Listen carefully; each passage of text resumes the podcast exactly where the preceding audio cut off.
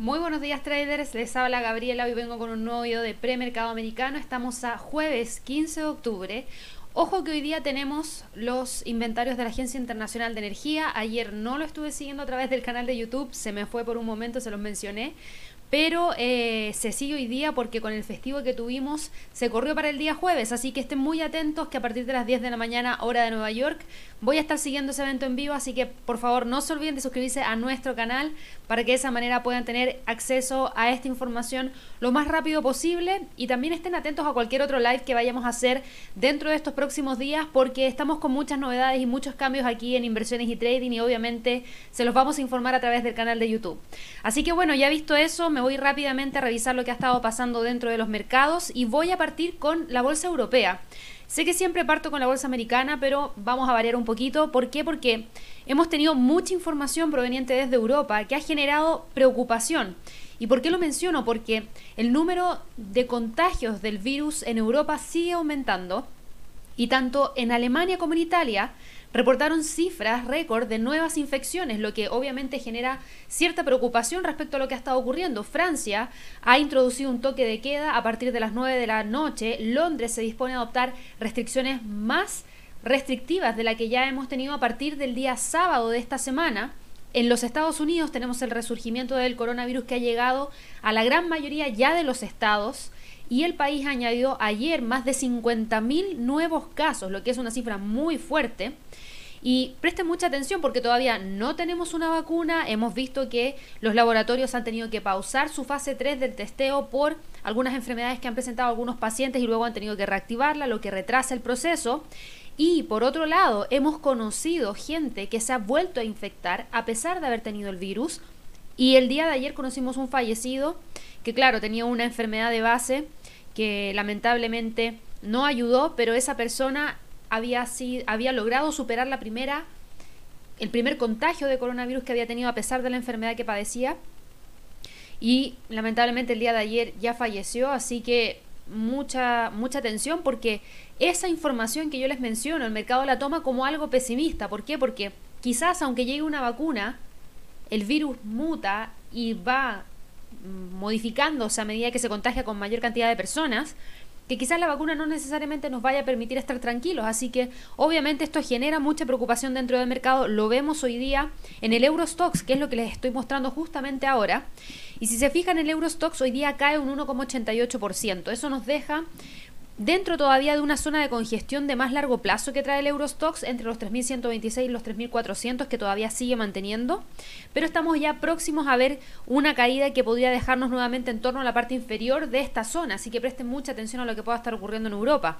En el caso del DAX de Alemania, a raíz de estas alzas en los contagios y la cifra reportada que yo les mencionaba, hoy día cae un 2,23% por toda la preocupación que eso significa. Así que Fíjense muy bien que está quebrando la media móvil de 100 periodos en gráficos diarios y está buscando el nivel de soporte en torno a los 12.420 y en extensión podría incluso llegar hacia los 12.180 que es muy cercano donde tenemos la media móvil de 200 periodos. En el caso de España, el IBEX de España también obviamente se contagia del sentimiento que trae la bolsa europea cae alrededor de un 1,43% y en el caso del FTSE está buscando también el quiebre de un nivel que mantenía en torno a los 5.807 y de hecho que lo mantiene todavía desde el 15 de mayo de este año. De generar un quiebre de ese nivel podría ir a buscar el próximo nivel que estaría en 5.755. Así que por favor presten mucha atención en ese sentido porque aquí podríamos tener algo interesante en términos de movimientos para estos instrumentos. Ahora, este sentimiento de mayor pesimismo claramente que se contagia hacia la bolsa en Estados Unidos y tenemos a los principales índices eh, de Estados Unidos, el Standard Poor's, el Dow Jones y el Nasdaq, con movimientos bajistas de en promedio alrededor de un 1%. El Standard Poor's cae en el premercado un 0,98%, el Dow Jones cae un 0,95% y el Nasdaq cae un 1,19%. Todo esto en medio de lo que tenemos como reportes de ganancias trimestrales, así que obviamente eso genera también preocupación. Ahora, no es lo único, no es lo único porque también hemos tenido información proveniente del tema de las conversaciones que se han estado llevando a cabo entre la Cámara de Representantes y el secretario del Tesoro, Steven Mnuchin, y lo que tuvimos fue que el día de ayer el secretario del Tesoro, en la conferencia global del Instituto Milken, mencionó que hacer algo en materia de estímulo antes de la elección presidencial va a ser difícil. Con eso sepultó la esperanza que tenía el mercado de llegar a un acuerdo de entrega de estímulos para poder hacerle frente al coronavirus antes de las elecciones que son el día 3 de noviembre. Las negociaciones comenzaron en julio, los inversionistas tenían poca esperanza de que se tomaran grandes medidas fiscales antes de las elecciones y ahora cada vez esa esperanza es menor aún.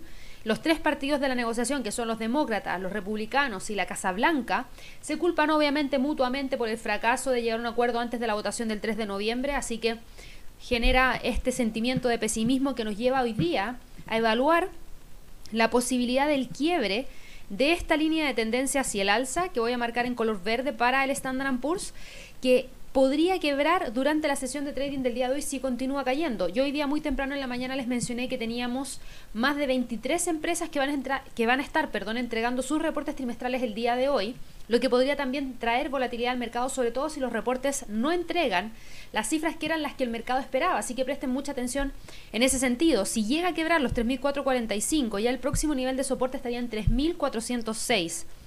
Para el Dow Jones, el Dow Jones tenemos algo similar, la caída es muy parecida a la caída que está presentando el Standard Poor's, pero, pero fíjense aquí, línea de tendencia alcista en base a los mínimos del 25 de septiembre y en base al 2 de octubre, mínimos del 2 de octubre y adivinen qué pasó. La está quebrando justamente ahora. La está quebrando y está quebrando los 28.300 que era el nivel de soporte que teníamos para este instrumento. En este momento lo único que soporta al al Dow Jones es el nivel que se encuentra en torno a los 2000, perdón, 28.175, que es un 61.8% de un Fibonacci. De llegar a ver un quiebre de ese nivel, el próximo nivel de soporte ya lo arroja esta zona que tenemos acá, que es la de 27.863. Para el Nasdaq, el Nasdaq también está con movimiento bajista, vamos a hacer exactamente lo mismo que hemos hecho con los otros dos índices y todavía se mantiene por sobre una línea de tendencia alcista de más corto plazo. En este momento está buscando el quiebre de los 11.775, que es el primer nivel de soporte. Luego de eso ya tendría los 11.700 como siguiente nivel. Hay mucho movimiento dentro del mercado y si nos vamos a mirar el calendario económico, hoy día, en términos de calendario económico, fíjense que la sesión europea estaba tranquilita. No teníamos absolutamente ningún fundamental de alto impacto que generase tanto movimiento dentro del mercado. Así que esto bien explicado por los dos factores que les acabo de mencionar, que tiene que ver con el alza de los contagios de coronavirus en Europa y en Estados Unidos y con estas declaraciones del secretario del Tesoro respecto al plan de estímulo y que ve difícil de que efectivamente se logre algo en los próximos días. Em, también estén muy muy atentos a la entrega de reportes trimestrales, aparte de las dentro de las 23 empresas, perdón, que van a estar entregando sus reportes trimestrales. Hoy día tenemos en primer lugar a Morgan Stanley, que de actualizar a los mercados sobre el rendimiento que ha tenido la compañía lo va a hacer antes de que abra la bolsa en los Estados Unidos. Y también van a estar atentos los inversionistas a las ganancias de las acciones del banco durante el trimestre y van a buscar también una actualización sobre el riesgo de litigio que tiene actualmente. Los bancos de Wall Street han tenido en gran medida un trimestre más fuerte de lo esperado para el comercio de acciones y para el comercio de bonos, con Goldman Sachs mostrando un aumento del 49% de los ingresos de renta fija durante el día de ayer y hoy día también vamos a tener eh, entrega de reportes trimestrales por parte de Charles Schwab Corp y Walgreens Boots Alliance también, así que ahí podríamos tener algo de movimiento. Cambiando un poquito ya de mercado, nos vamos hacia el mercado de divisas, el euro dólar cae, el dólar con todas las caídas que ha estado teniendo. El mercado accionario en el premercado ha tenido un fuerte movimiento hacia el alza y voy a mirar rápidamente el US dólar, que es lo que usamos para poder contrarrestarlo contra el euro, la libra, el yen y el dólar australiano y también contra el oro. Fíjense que hoy día va con un avance de un 0,37%, lo que explica las caídas del euro dólar, la caída de la libra dólar y el alza del dólar yen. ¿Por qué pasa esto? Se los he explicado ya en el pasado, pero tiene que ver directamente con que los inversionistas sacan su capital desde el mercado accionario y lo mueven hacia instrumentos más líquidos y el más líquido en el mundo es el dólar, por ende todo entra hacia el dólar y eso hace que la demanda de dólar suba, lo que genera mayor apreciación de la divisa. El euro dólar hoy día cae un 0,31%, está justamente en los 1,17 muy cerquita de ahí, así que mucha atención a ese nivel de soporte porque de llegar a quebrarlo podría ir a buscar ya el siguiente nivel en 1.16 y para la libra dólar Lamentablemente ayer no logró continuar con el movimiento alcista, hasta ahí nomás llegó, no logró quebrar los 1.30 con 78, aunque iba con bastante fuerza a buscar los 1.31. Esta información que hemos conocido en las últimas horas generó esta mayor apreciación del dólar y por lo mismo hoy día la libra dólar corrige cae un 0,63% y nos deja nuevamente dentro de la zona que está entre los 1,30 y los 1,27,25. Así que vamos a seguir monitoreando. El primer nivel de soporte para este instrumento hoy día es el nivel de los 1.29. Para el dólar yen, el dólar yen, fíjense que ayer caía, disculpen, llegaba ahí a los 105,20, se detuvo y desde esa zona hoy día vuelve nuevamente a buscar que a buscar los 105,50 por esta mayor apreciación del dólar. Todavía se mantiene la zona más sólida que ha mantenido por lo menos desde el día 24 de septiembre y eso está entre los 105,80 y los 105,20, así que lo vamos a seguir monitoreando donde el primer nivel de resistencia estaría en 105,50.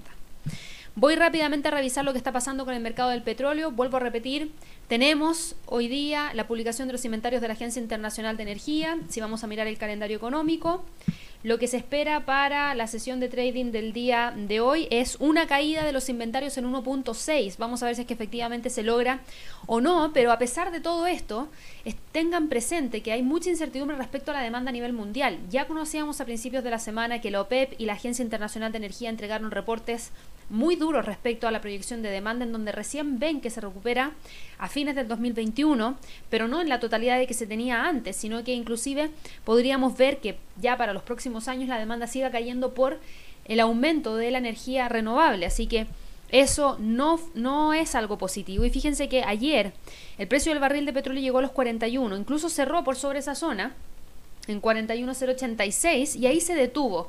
Y hoy día, con todas estas noticias que yo les menciono, vamos a ver cómo salieron los inventarios del API. Los inventarios del API quedaron en, deme un segundo, a ver si los encuentro, acá está, cayeron bruscamente, fíjense, menos 5.42, más de lo que el mercado esperaba. Y eso fue lo que generó el movimiento hacia el alza por parte de este instrumento. Pero el mercado hizo caso omiso prácticamente de esa información y está solamente trabajando en base a los duros confinamientos que podrían llegar. Recuerden que en Europa todavía no parte el invierno, va a partir dentro de poco. Y el hecho de que todavía no parta significa que todavía no llegamos a los meses más duros en donde todas las ventanas están cerradas, la gente está dentro de la casa, hay poca ventilación, si es que no se usa una mascarilla probablemente haya mayor contagio, así que obviamente eso genera preocupación por la demanda de petróleo que podría caer dentro de los próximos tres meses en momentos en los cuales la OPEP y sus aliados ya han confirmado que van a empezar a desacelerar los recortes en los niveles de producción. De hecho, lo dijo ayer el ministro de Energía Alexander Novak. Así que bueno, en términos de primer nivel, 39.50 y próximo nivel 39. A las 10 les entrego más información acerca del petróleo. Por último, para el oro, el oro se encuentra cotizando en torno a los 1892. Algunos se preguntarán con todas estas noticias, ¿por qué el oro no sube?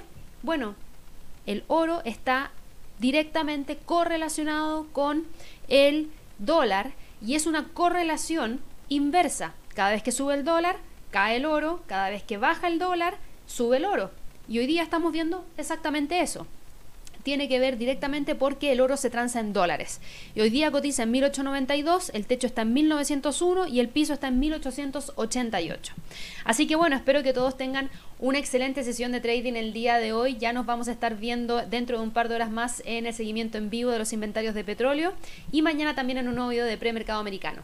Que esté muy bien. Hasta luego.